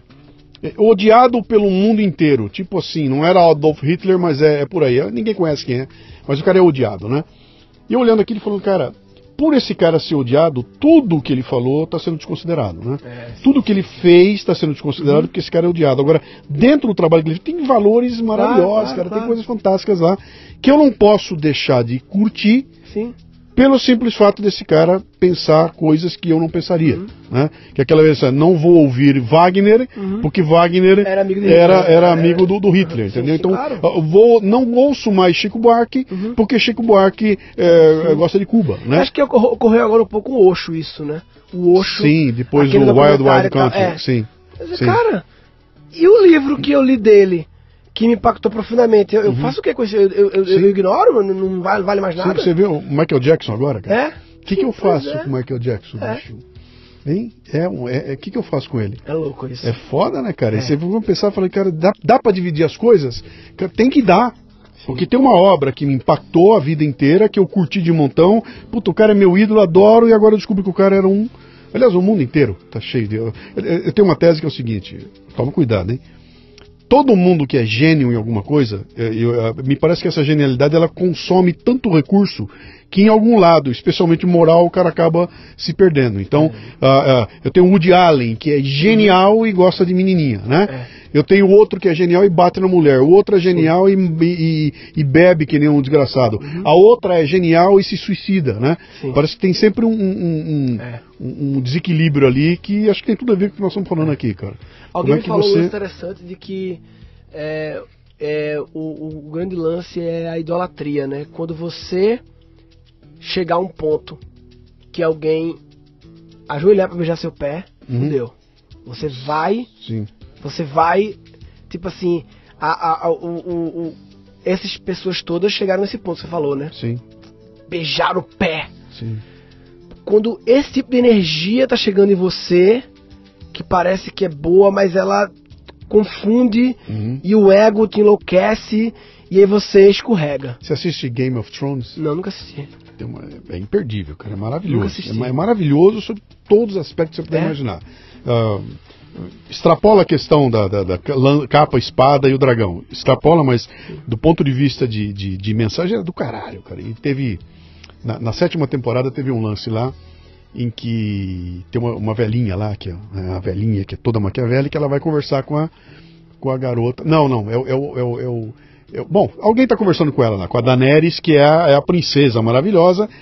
E ela tá comentando e falando dos, dos caras, ela fala, pô, esse fulano aí, que é o Jon Snow lá, né? Esse cara aí é metido a herói, sabe? É metido a herói, e eu não gosto de herói, porque todo herói se ferra e não sei o quê, ela dá o nome de três caras, porque o fulano, ciclano e beltrano, aí o outro vira pra ela e fala, interessante, né? Você falou o nome de três caras que se apaixonaram por você. E ela, opa. E agora você tá citando o quarto cara e você não disse que ele se apaixonou. Ele, ele tá apaixonado por você. Então, tem um lance ali, sabe, de você se cercar de pessoas que vão se apaixonar por você. Ela não enxergou isso e todos que ela falou morreram, se ferraram por causa da paixão por ela lá, né? Que acho que tem a ver com essa história toda do, sabe, o meu guru, Sim. que tá no patamar, que tá lá em cima, que um belo dia eu descubro que ele, É. ele tem Por problemas. isso a importância de, de todo mundo, né? Mas muito principalmente a gente que estamos com maior visibilidade, assim, uma exposição, termos mentores que questionem a gente, terem um grupo de pessoas Uhum. que é, que estão buscando, porque a gente tá querendo ajudar as pessoas. E quem tá ajudando a gente? A gente precisa de ajuda também. Uhum. A gente precisa de ajuda, a gente precisa de, de coach, terapeuta, ou de amigos mesmos que tenha uma sabedoria e principalmente, mais que sabedoria, é não é franqueza pra lhe questionar, Uhum. pra botar dentro da ferida e que você, claro, também abra suas vulnerabilidades Sim. pra você não se auto-enganar. Vou te questionar porque eu gosto de você. Hã? Eu vou te questionar porque eu gosto de Claro, você. Porque eu quero o teu sim, bem. sim. Eu não vim aqui pra te destruir. Falou Michael Jackson, acho que ninguém chegava pra ele. Michael, esse nariz tá escroto. Para com isso, Michael. O nariz tá ficando escroto. Sim. Ninguém falava pra ele isso. Não, não, não. Puta, é o Ninguém imagina. blinda o cara É. e aí o cara, né, muitas vezes, aí, ele se perde, né? Uhum. Meu cara, o que, que vem pela frente aí agora, hein? Hum, Estamos caminhando cara, pro nosso final Tem uma, aqui. uma- uma coisa que você falou aí, até a palavra da- das conversas e tal, que eu e o. Eu e o Gabriel Goff, a gente foi agora no evento em- no Texas, no SSW, e a gente. Um evento cheio de palestras, cheio de coisa, e a Conheço, gente sim. não foi nas palestras. Pa- Comprou o, o crachá lá, Platinum e tal, e foi em duas palestras e aproveitou aqueles seis, sete dias e ficou só trocando, conversando. No último dia, na, a- de duas e meia da manhã, a gente falou do negócio pela primeira vez. No último dia, às duas da manhã, a gente passou seis, sete dias conversando 15 horas por dia sobre sentimentos e filoso- conversas filosóficas, psicológicas, introspectivas e tal. E a gente, é, eu tenho feito agora alguns sábados aí na minha casa, chamar duas, três pessoas, né? E pra passar a noite essas coisas. E a gente começou a ficar, cara, precisamos fazer um movimento que a gente chamou de mudando as conversas. Um movimento de. que é uma coisa que eu tô muito apaixonado no momento por esse assunto, assim. E, claro, tá só, só iniciando em 0,1% da jornada disso, mas assim, um movimento que eu quero fazer de, cara, como a gente faz para que as pessoas tenham coragem, é um ato de coragem, de desde o almoço do self-service da firma até principalmente o, o jantar de sexta-noite que você vai com a sua mulher e outro casal no restaurante, ou recebe de sábado dois casais na sua casa. Principalmente esses, acho que a sexta-noite e o sábado à noite, principalmente. Como você fazer, ter coragem, é um ato de coragem, como eu falei, de propor falar de assuntos do mundo interior Uhum. ou filosóficos também, mas assim, como é, sair de da pocotização, do Big Brother, do futebol, da fofoca, Uhum. das notícias, da- das curiosidades superficiais, das memórias do passado, do humor banal e também de assuntos mais importantes como política, Uhum. Mas que são importantes, mas são mundo exterior ainda. E carreira e negócios, que eu diria que é o, o assunto talvez menos superficial que as pessoas costumam falar, que é sobre a vida profissional, como tá, não sei o quê. E começar a ir pro mundo interior, Sim. que é trazer as dores, o que tá rolando, Valores, os crenças valores, e- as virtudes, os conflitos e transformar esses jantares em momentos de cura, sem necessariamente ninguém tem que ser psicólogo, nada não. Cara, todo mundo quando todo mundo tem algo a falar, né, sobre a questão do outro, um conselho, um ambiente seguro de troca, sabe? E não precisa ser todos, não. A gente fala, pelo menos 50%, vamos mudar as conversas, pelo menos. Sim. Metade das vezes pode falar qualquer merda, mas outra metade não fala sobre isso. E a gente tá, assim, é, pensando como é que a gente pode. Quais são os obstáculos que impedem as pessoas de fazerem isso? Um é, como eu falei mais uma vez, coragem de chegar e. É, é- é o- a repetição. Parece que se encontramos, tem cerveja, tem restaurante, é obrigatório falar merda. É obrigatório falar ser superficial, né? É, E na verdade, uma coisa que a Tânia Tafé falou, é possível ser profundo até na superficialidade. Sim. É possível falar de Big Brother profundamente. Sim. É possível. Sim, sim. Eu tenho um texto É. famoso. Sim, é possível. Qualquer falo disso, assunto é, pode trazer.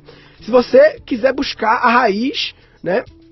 O que está por trás. Então, além da questão dos cursos da gente, o reaprendizagem criativa, o que crie, eu fiz uma grande mudança agora, eu terceirizei, isso não sabe, eu terceirizei minha operação, não é que eu terceirizei, eu, nessa coisa toda do ser empresário, tentei o CEO, Sim. não rolou, e encontrei um parceiro meu, Leandro Aguiari, que eu já conhecia há muito tempo, que ele toca a operação de curso online do Augusto Cury, e a gente fez uma, uma fusão, né, em que o, o Aguiari toca a minha operação de curso online Uhum. com um time que uma parte também trabalha para o Curi e vice-versa. Então o time agora Legal. tem esses dois e eu agora tenho um funcionário só, Puta vida, legal. que é a minha braço direito, Paula, Uhum.